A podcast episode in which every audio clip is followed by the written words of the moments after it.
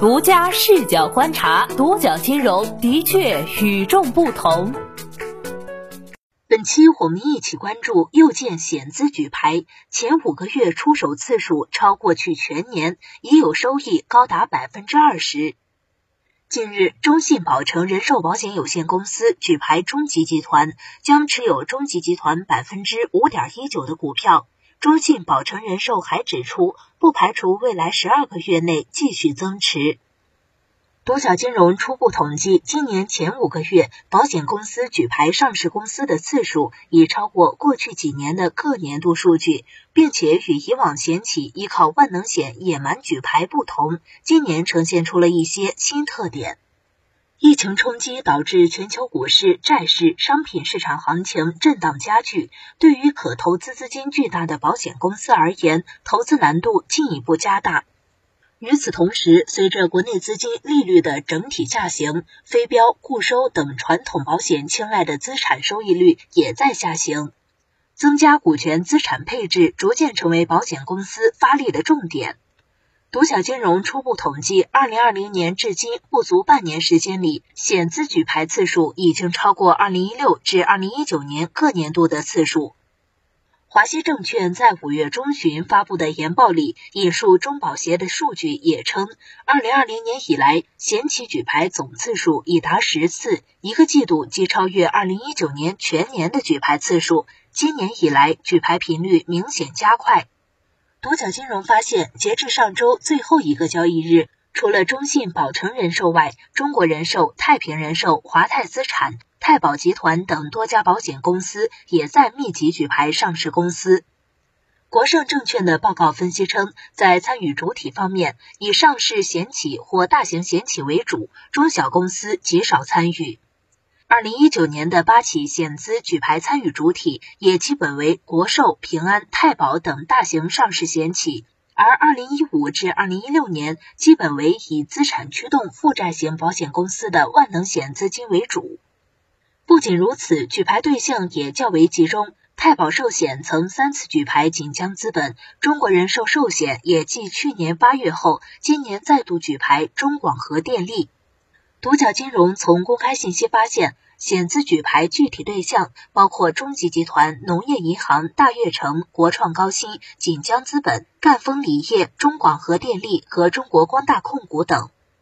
从举牌收益情况看，独角金融发现，部分保险公司借助在疫情高峰时的抄底，已经收益颇丰。以太保人寿在三月十八号举牌锦江资本为例，锦江资本当日收盘价为一点二五港元，而目前锦江资本的股价已经升至一点五港元附近。粗略测算，太保人寿此次举牌的收益率，在不足三个月的时间内，已经高达百分之二十。太平人寿在三月二十三号举牌的农业银行 H 股，目前收益率也超过百分之十二。华西证券报告指出，基于过去被举牌上市公司的财务数据特征与险资举牌的偏好，低 PB、高 ROE、高息股率、高分红率的上市公司具有更高的被举牌的可能性。分行业来看，华西证券认为具有以上属性的公司大多分布在银行、房地产、钢铁、食品饮料、家电、建筑材料、非银金融、交通运输、商业贸易、采掘等行业。国盛证券报告指出，从二零一八年以来，上市险企的举牌行为看，与二零一五至二零一六年的险资举牌潮有明显不同。在年后资本市场震荡加剧的背景下，资本市场的估值洼地使得保险公司频繁举牌，同时以财务投资为出发点，被举牌公司与举牌的险企之间业务协同性更为显著。天风证券在此前的报告中也指出。今年险企投资，一是加配高股息率股票，以赚取稳定的股息；二是举牌优质上市公司，即为长期股票投资，并打造业务协同；三是发挥险资的长期与稳定的优势，加配优质长债或其他长期固收资产，以缩减资产负债久期缺口。除此之外，与前些年备受市场关注的险资野蛮举牌上市公司不同，现如今险资投资已经更趋稳健。银保监会数据显示，截至二零二零年一季度末，保险资金运作余额为十九点四三万亿元，同比增长百分之十三点九。从配置结构看，权益类资产四点三八万亿元，占比百分之二十二点五七。银保监会副主席周亮在今年三月份表示，目前保险资金投资股票和基金的规模达两万亿元左右，占保险资金运用余额的百分之十点八。下一步将允许偿付能力充足率比较高、资产配置状况比较好的保险公司，在现有权益投资百分之三十上限的基础上，适度提高权益类资产的投资比重。